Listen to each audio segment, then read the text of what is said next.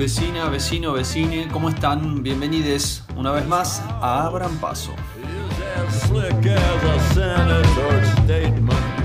Espero que todos se estén cuidando porque ayer tuvimos 10.504 casos confirmados de COVID-19. Está en aumento la situación y no solo en las provincias y en otras ciudades del país, sino también acá en la capital federal. Ayer hubo casi 1.400 casos, más precisamente 1.395. Es cierto que la tasa de letalidad es bastante baja en este país a comparación de lo que está ocurriendo en otros lugares, pero al mismo tiempo hay varias estadísticas que muestran a la capital federal, a la ciudad de Buenos Aires, como una de las ciudades con más cantidad de muertes y más cantidad de contagios cada millón de habitantes.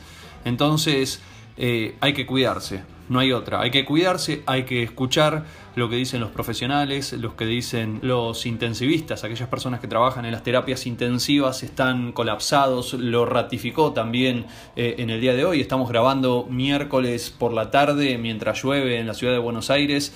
Estamos contando que la propia Carla Bisotti, la referenta del Ministerio de Salud que da las conferencias de prensa regulares, contó que el personal está agotado, cansado, sienten que están perdiendo la batalla. Estamos llegando a una situación en la cual, por ejemplo, en estos días se conoció una noticia en la que falleció una persona porque no pudo atenderse en el hospital público, porque no había camas en el lugar donde fue a, atenderse producto de esta enfermedad. Por lo tanto, no queda otra que atender ese llamado que hicieron justamente los intensivistas para que nos quedemos en casa en la medida de lo posible, para que nos cuidemos, para que extrememos las medidas de seguridad, porque claramente esta pandemia está atravesando por el peor momento. Claro, es difícil porque ya llevamos mucho tiempo de aislamiento y lógicamente eso golpea nuestras economías, como lo venimos contando aquí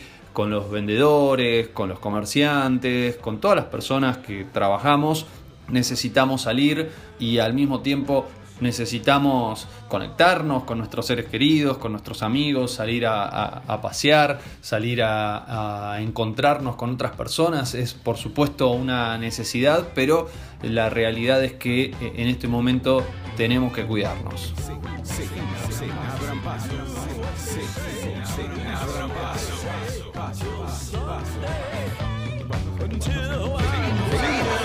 Hoy vamos a tener un episodio un tanto especial porque vamos a presentar dos columnas eh, fijas que vamos a tener aquí eh, en, nuestro podcast, en nuestro programa. Les queremos contar que va a estar Noelia Bronstein, que es integrante del taller libre de proyecto social, porque empezamos con ellos a hacer una coproducción que consiste en contar lo que pasa con respecto a lo urbano ambiental en la comuna. También vamos a tener la oportunidad de escuchar a Soledad Vela y saber qué ocurre tanto en la ciudad de Buenos Aires como en la comuna con las eh, situaciones que viven en este momento las mujeres y las disidencias. Sole, que es una periodista abrampaseña de la primera hora, nos va a contar lo que ocurre en la comuna y en la ciudad de Buenos Aires con respecto a los géneros y las disidencias.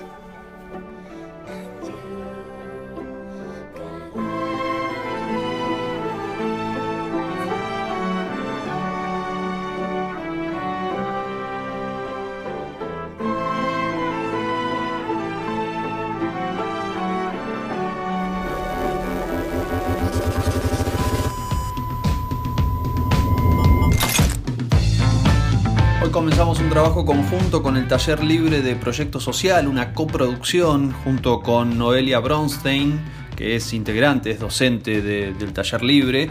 Y bueno, antes que nada quería contarles en qué consiste esta cátedra. Es una cátedra libre que se desarrolla en la Facultad de Arquitectura y Diseño de la Universidad de Buenos Aires y que eh, bueno, cuenta con actividades de formación para el ejercicio profesional en el hábitat, que está comprometido también con los intereses y con las necesidades populares. Esto lo afirman en su propia página de internet. Pueden ir a tlps.com.ar, tlps.com.ar y allí van a leer de qué se trata, en qué consiste, tienen un gran desarrollo y un gran trabajo en muchos territorios. Han colaborado, por ejemplo, entre otras cosas que yo recuerdo particularmente, con las vecinas y los vecinos del barrio 20 en Lugano, cuando se dio esa ocupación de los terrenos linderos, donde se trabajó junto a ellos un proyecto para urbanizar esa parte y para que esa urbanización también sea de acuerdo a las necesidades de los pobladores, de las personas que tienen un déficit o tenían un déficit habitacional y por eso recurrieron a estas ocupaciones en un momento en el cual esto, sabemos, está a flor de piel, se está discutiendo muchísimo. Y en esta oportunidad, con respecto a la Comuna 3, conversamos con Noelia acerca de lo que está pasando con la escasez de espacios verdes que tenemos, algo que se puso de manifiesto, por ejemplo, entre otras cosas, cuando se habilitó la posibilidad de salir a correr o a hacer ejercicios en espacios verdes. Bueno, muy pocos lo podían hacer. ¿Por qué? Porque no hay espacios, no hay lugares que cumplan con estas condiciones y además en estos días en los cuales se habilita la posibilidad de que 10 personas se puedan encontrar, uno se pregunta, bueno, en estos espacios donde hay gran cantidad de edificios, ¿qué pasa si muchos deciden hacerlo al mismo tiempo? Bueno, prácticamente no hay dónde hacerlo y esto se trata de una problemática vinculada al hábitat y Noelia nos va a contar por qué pasan estas cosas en la Comuna 3. Un poco queríamos hablar de los espacios verdes públicos de la Ciudad de Buenos Aires, compartir algunos datos respecto a eso para pensar un poco y profundizar el tema. Eh, compartirles que, por ejemplo, el gobierno de la Ciudad de Buenos Aires publica que eh, a cada habitante de la ciudad le corresponde en promedio 6 metros cuadrados de espacio verde público por habitante.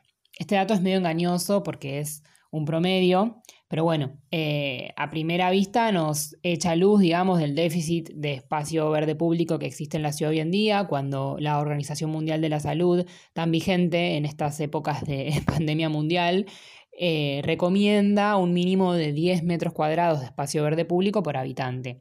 Con lo cual, en nuestra ciudad, en general, en términos generales, a nivel promedio, estamos muy por debajo de esa recomendación.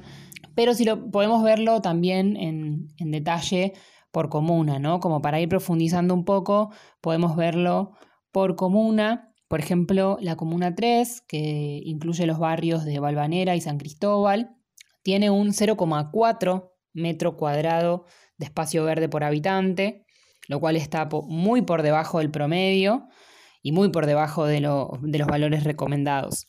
También la Comuna 5, que es el barrio de Almagro y de Boedo, tiene 0,2 metro cuadrado de espacio verde público por habitante, más por debajo aún. Y después en contraste, en contraposición a eso, tenemos por ejemplo la Comuna 14, que es el barrio de Palermo, que tiene casi 14 metros cuadrados de espacio verde público por habitante, eh, muy por arriba del promedio y por arriba también de lo recomendado, ¿no? Entonces, empezando a ver más en profundidad todas estas cuestiones por comuna, podemos ver cómo se expresa la desigualdad en el territorio, cómo es una desigualdad estructural e histórica de la ciudad, que hoy en día en pandemia lo vemos mucho más, pero es, es una situación histórica de la ciudad.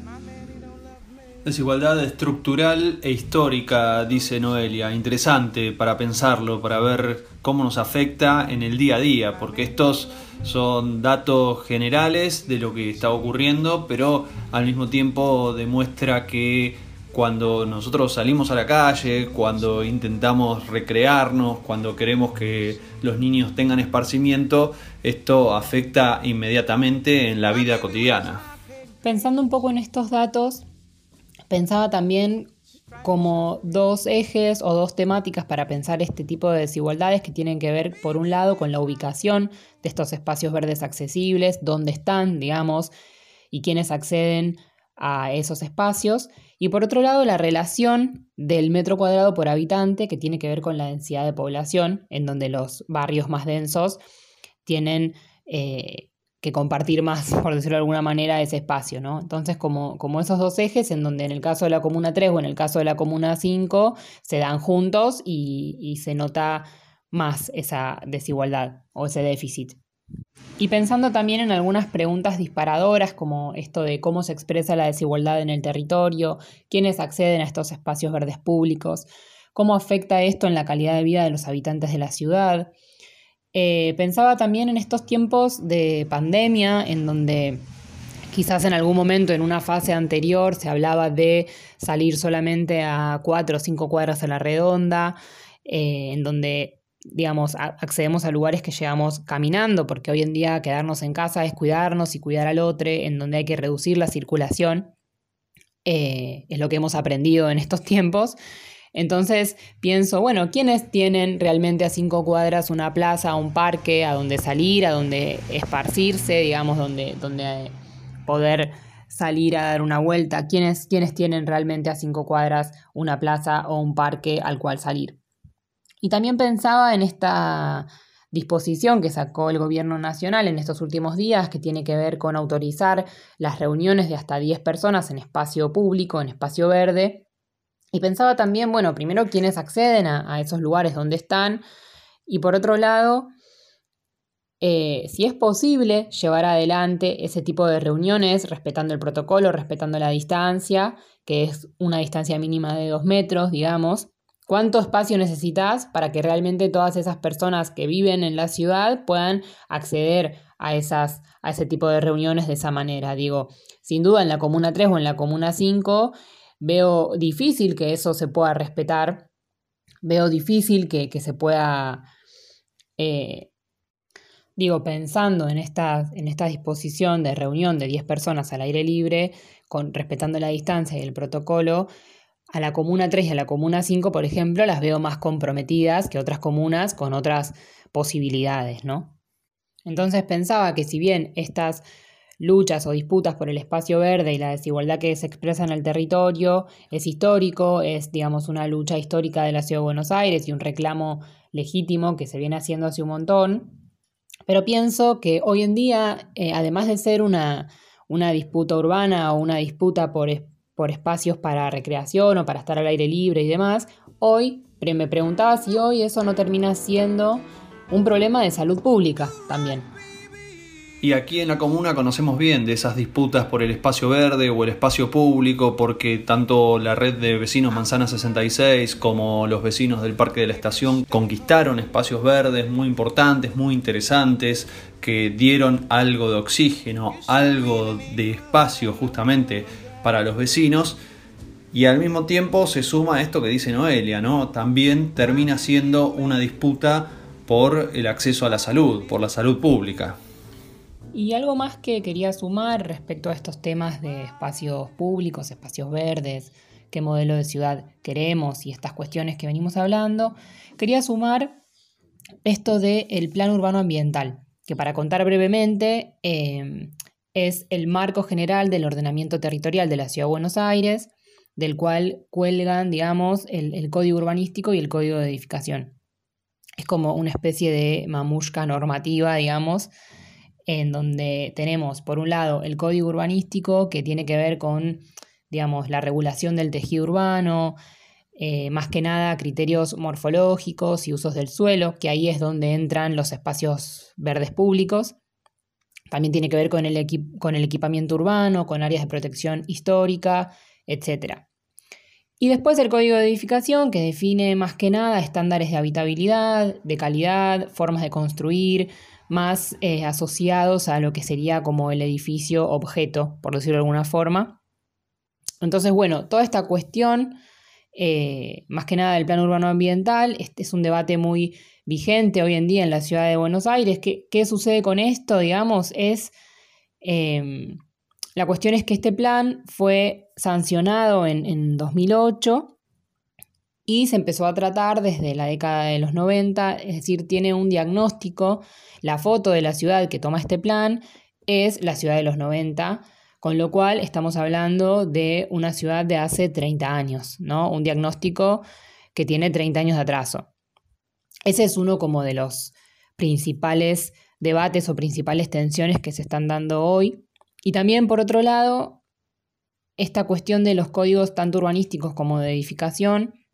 El gobierno de la Ciudad de Buenos Aires sancionó en 2018 un nuevo código urbanístico y un nuevo código de edificación, lo cual genera también tensión eh, porque estos dos códigos cuelgan de este plan viejo, ¿no? Entonces ahí hay como incongruencias y tensiones, intereses detrás, etcétera, que podemos ahondar si quieren en otro momento, pero para ser breve, existen todas estas tensiones respecto a los códigos y es lo que se está debatiendo eh, hoy en día.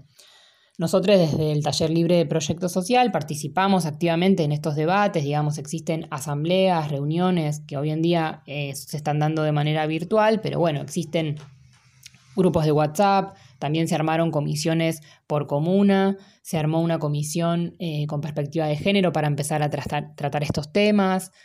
Así que un poco también eh, invitar, proponer, visibilizar eh, para el resto de la ciudadanía que existen este tipo de espacios de participación, como para también hacer más democrático este debate, ¿no? Y también pensar un poco esta, esta normativa del plan urbano ambiental como, herramienta.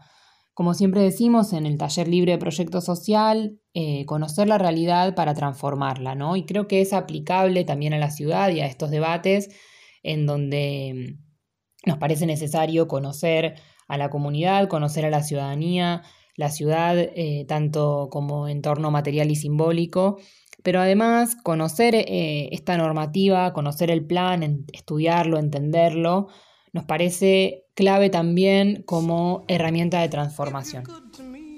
Y vaya si nos ayuda todo lo que nos estás contando para conocer y transformar la ciudad, el espacio público, el ámbito urbano, algo súper interesante lo que está contando Noelia Bronstein. Ella es arquitecta, docente, integrante del taller libre en esto que inicia y que consiste en una coproducción que hacemos entre Abran Paso y el Taller Libre de Proyecto Social.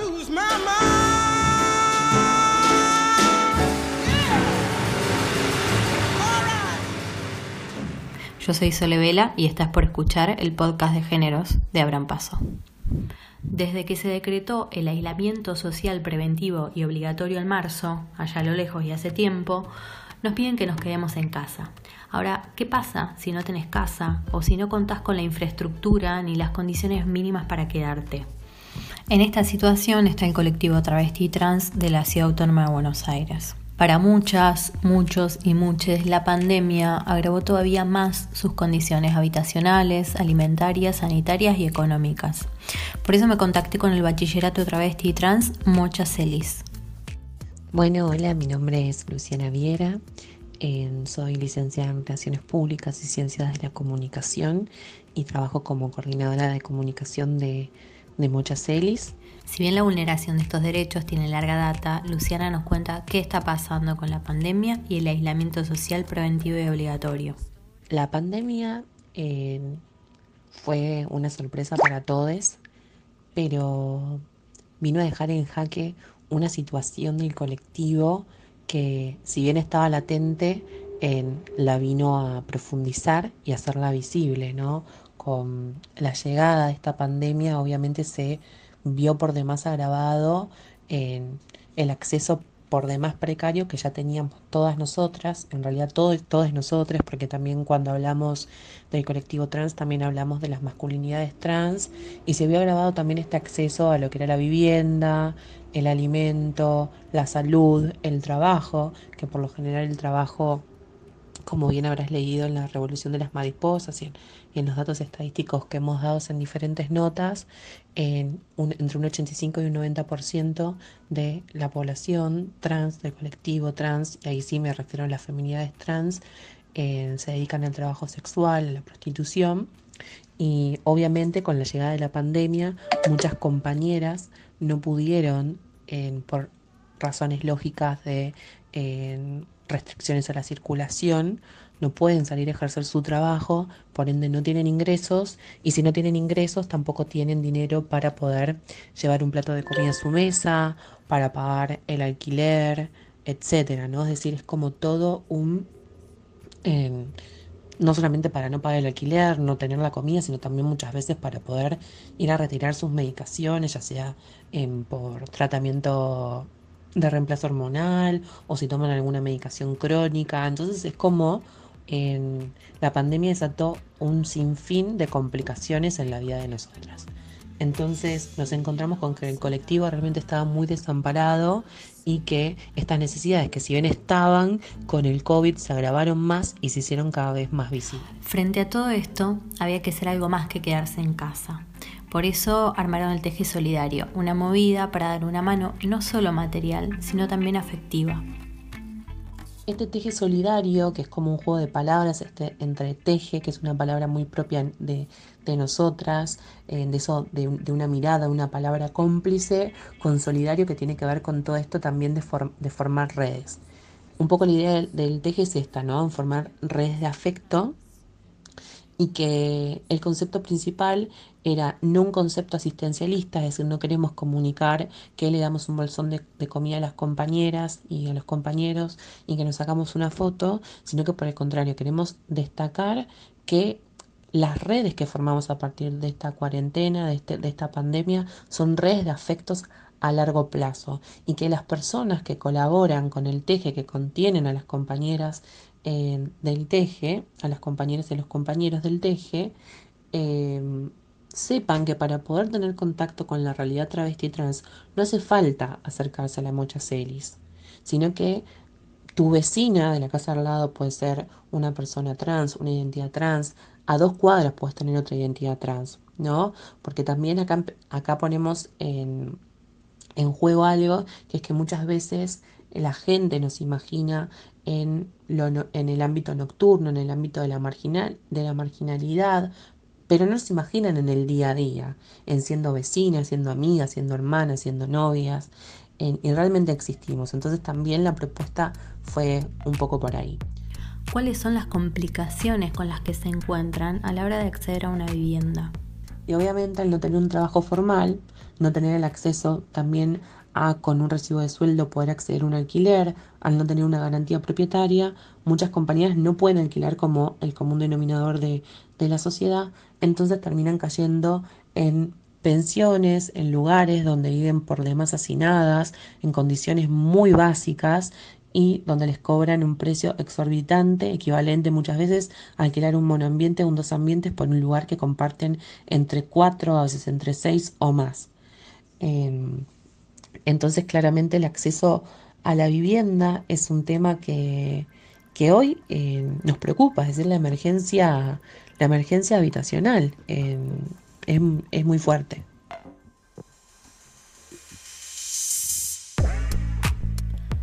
Te cuento algunos datos que están publicados en el informe que elaboró también la Mocha Celis, que se llama La revolución de las mariposas a 10 años de la gesta del nombre propio. En 2016, el número de travestis y mujeres trans que vivían en cuartos de alquiler de hoteles, casas particulares, pensiones y departamentos había aumentado respecto del 2005. De un 63,7% pasó a un 65,1%. Y por otro lado, el acceso a una vivienda por parte de las mujeres trans y travestis había disminuido. Algo parecido pasaba con el acceso a la casa propia, que de un 8,8% pasó a ser un 5,9%. Además, con la cuarentena, que esto también es importante saberlo, se efectuaron un montón de desalojos a compañeras, en, pese a que hay una ley que prohíbe estos desalojos, hubo numerosos casos de desalojos, amenazas, hostigamientos por parte de los dueños de estos lugares, estos hoteles, estas pensiones, y en muchos casos hasta con violencia en violencia física para concretar este desalojo y también em, mucha violencia por parte de los personales, del personal policial que ejercía estos desalojos. Hay un video viralizado en redes donde se muestra en Constitución el desalojo de unas compañeras que todo el tiempo el personal eh, violaba la ley de identidad de género y no reconocía a, a las compañeras con su identidad autopercibida y las mencionaba todo el tiempo en masculino que eso es por demás violento ya. Las violencias son muchas, pero las redes también. No se trata ni de vieja ni de nueva normalidad. Ninguna normalidad. Porque como dice Susie Shock, ya no queremos ser más esta humanidad.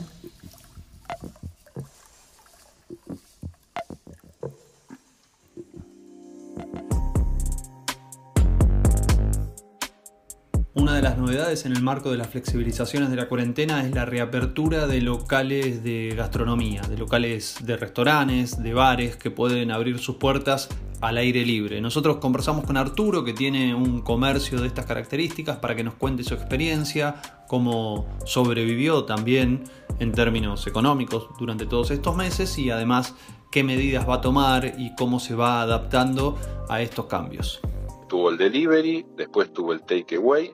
Sí. Eh, y bueno, y ahora viene el tema de la apertura. Eh, en el caso nuestro, con una, con una ventaja, porque tenemos un patio, como te decía, que tiene 70 cubiertos, que se transformó en 38, este, por el tema del distanciamiento. Sí. Vamos a poner, creo que nos van a autorizar cinco mesas de dos en la vereda.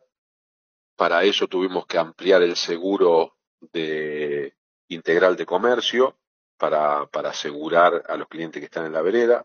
Eso trae un costo extra. Eh, y si bueno, hicimos un trámite eh, que se empieza, empieza en el gobierno de la ciudad y después se termina en la comuna, eso está por salir. Eh, creo que ya, ya creo que ya está a la firma. Este, bueno, seguramente el fin de semana vamos a poder sacar las mesas. ¿Qué costo tiene Arturo? Mira, nos costó 24 mil pesos el, la, la, encomienda profesional, es decir, un plano de vereda, una foto, una firma de un arquitecto, eh, la encomienda profesional para hacer este eh, la presentación. Sí. Eh, se consigue 18, bueno, pero yo tengo un habilitador que es el que habilitó el negocio, me habilitó toda la vida y bueno, este, yo a mí me salió 24, yo sé que está entre, entre 18 y 26, una cosa así digo, hacer el trámite. Eh, la verdad que no, no investigué si lo podés hacer eh, eh, en forma personal, no lo investigué, pero bueno, digo, no, es una cosa muy difícil, pero hay que hacer un planito con medidas de la vereda y bueno, y, y sacar unas fotos para, para mostrar el contexto, describir eh, si pasan colectivo, bueno, hay, una, infinidad de cosas que hay, que hay que ponerse a trabajar, hay que hacerla. Bueno, esto es interesante para, para quienes nos están escuchando porque lo que demuestra, digo, para los vecinos, para las personas que se quieren acercar a un lugar a comer, el esfuerzo que tiene que hacer un, un comerciante, alguien que tiene un, un negocio gastronómico, vos ves la, la, la mesa en la vereda y pensás que, bueno, capaz que no, qué sé yo, la saca y listo, pero no, hay que hacer todo esto que se está contando. Sí, como dice el gobierno de la ciudad, no se paga eh, antes de la ley del el tema del cigarrillo, de que ya no se podía fumar más adentro, solamente se puede fumar afuera. Conjuntamente con esa ley salió la excepción al pago de canon por mesa en la vereda, eh, que creo que fue hace unos años. Pero nunca dejó de existir la solicitud de autorización de poner mesa en la vereda. Es decir, siempre las mesas no se paga ningún canon por las mesas como se pagaba antes, se pagaba un impuesto mensual, pero para y se renueva y se renueva una vez por año. O sea, además hay, hay que renovar el trámite, hay que renovarlo. Bien. No sé si no sé si con la pandemia eso se modificó, pero digo, claro. hay que renovarlo. Claro. Vos entregas un plano y te devuelven un plano con una ubicación específica. Vos tenés que dejar un metro sesenta de la línea municipal como de pasillo para que la gente pase y tenés que dejar creo que 60 centímetros del cordón de la vereda al centro de la vereda. Mm. Si la vereda no te da esa medida, no podés poner mesa. Mm. ¿Consideras que, que dadas las circunstancias, eh, está bien esta medida, más allá de, las necesidades económicas, financieras que tienen? yo, a ver, yo voy a decir algo que es en contra mío. Yo creo que no, no está bien. Porque el comercio se desarrolla en, un contexto social eh, adecuado. Si el comercio no, no se puede desarrollar en cualquier lado, digo, este, no sé, no, por nombrar una, un, un, lugar, digo, digo, en el centro de Beirut en el peor momento de la guerra de los seis días, seguramente los restaurantes no funcionaban, por más que no había ninguna prohibición que no estén abiertos. Sí. Digo, por, por nombrar algo. Las pizzerías de la calle Corrientes, por más que vos le pongas mesa en la vereda, van a funcionar mucho, con mucho menos público y además necesitan para que funcione que funcionen los teatros, los cines, los tribunales, ¿no? Sí, sí, funciona por eso. Claro, vos conocés Guerrín. Sí, sí, claro. Bueno, ¿cómo reemplazás los tres pisos que tiene Guerrín con la vereda? Imposible. ¿Viste? Entonces, digo, está, a ver, digo, es una, una idea de que de alguna forma tenemos que empezar, digo, me parece bárbaro. Ahora, asumimos riesgos muy importantes en nuestro personal y nosotros mismos. Eh, no, no vamos a lograr, digamos, revertir la rentabilidad porque, vuelvo a decir, estamos con un tercio de, la gente, de, la posibilidad de atender gente. Suponete que en el mejor de los casos explote, ¿viste? Y vos podés tener dos turnos y, y, lográs atender a la mitad de la gente que atendías antes. Y la mitad de la gente que nosotros atendemos en, en momentos normales es el costo fijo de nuestro negocio. Es decir, en nuestro negocio, si se sientan 55 personas, todos los días nosotros no ganamos nada. O sea, con esta apertura no se modifica sustancialmente los ingresos, de acuerdo a, lo que implica poner abrir el negocio. Claro, mejora eh, en una cosa muy mínima. Claro. Digamos, mejora muy mínimo. Para un buen riesgo sanitario.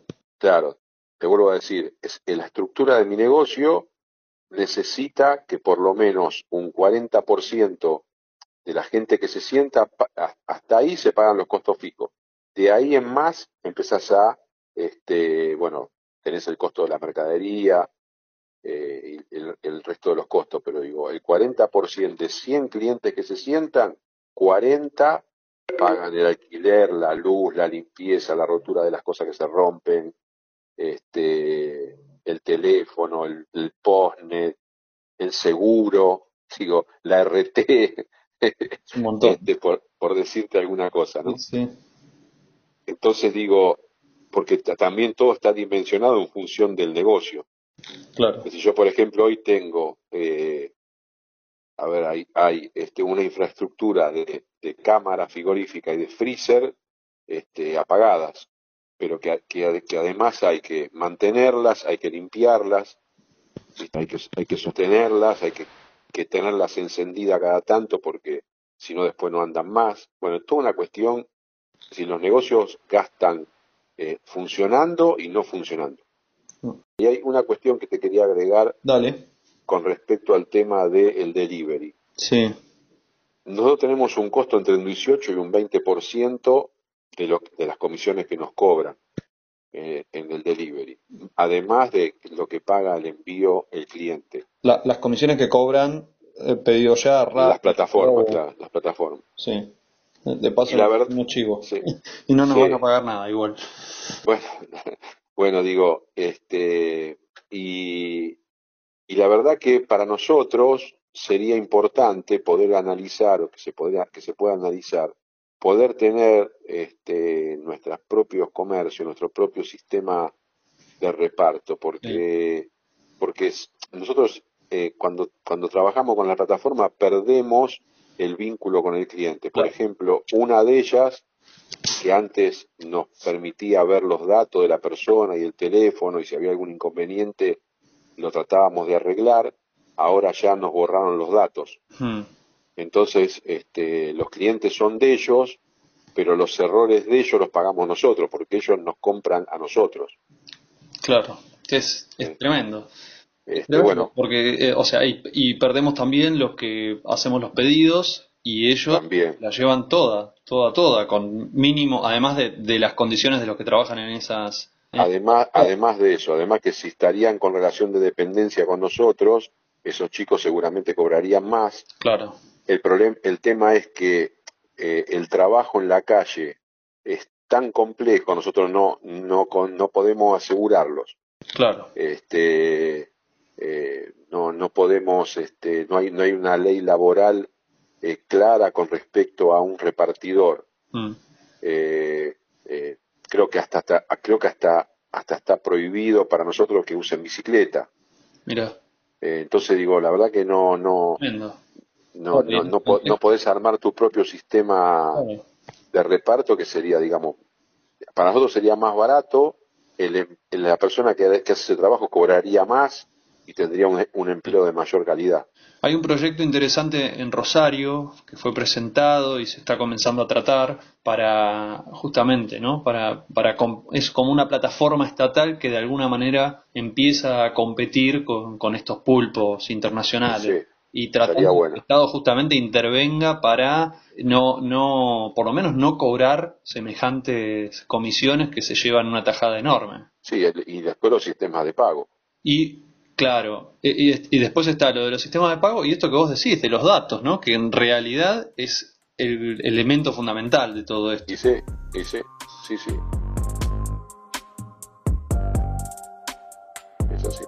Y hasta ahí la historia de Arturo con su local gastronómico, intentando abrir con una serie de dificultades, con cosas interesantes a raíz de qué resultados puede llegar a dar esto con respecto a la reapertura, porque parece que hay una gran presión alrededor de lo que implica, pero al mismo tiempo está el riesgo sanitario y cuánto ganás en este marco, y por otro lado, quiénes se benefician, ¿no? Aparecen esos grandes pulpos de empresas internacionales, de plataformas que bueno, generan pocos beneficios para los comerciantes, para los consumidores y en definitiva también y, principalmente diría para los que laburan. Para los que laburan. Amiguites, fue un placer compartir este episodio con todos ustedes. Nos vamos a encontrar como siempre la semana que viene con mucha más información de Balvanera, San Cristóbal y la Comuna 3.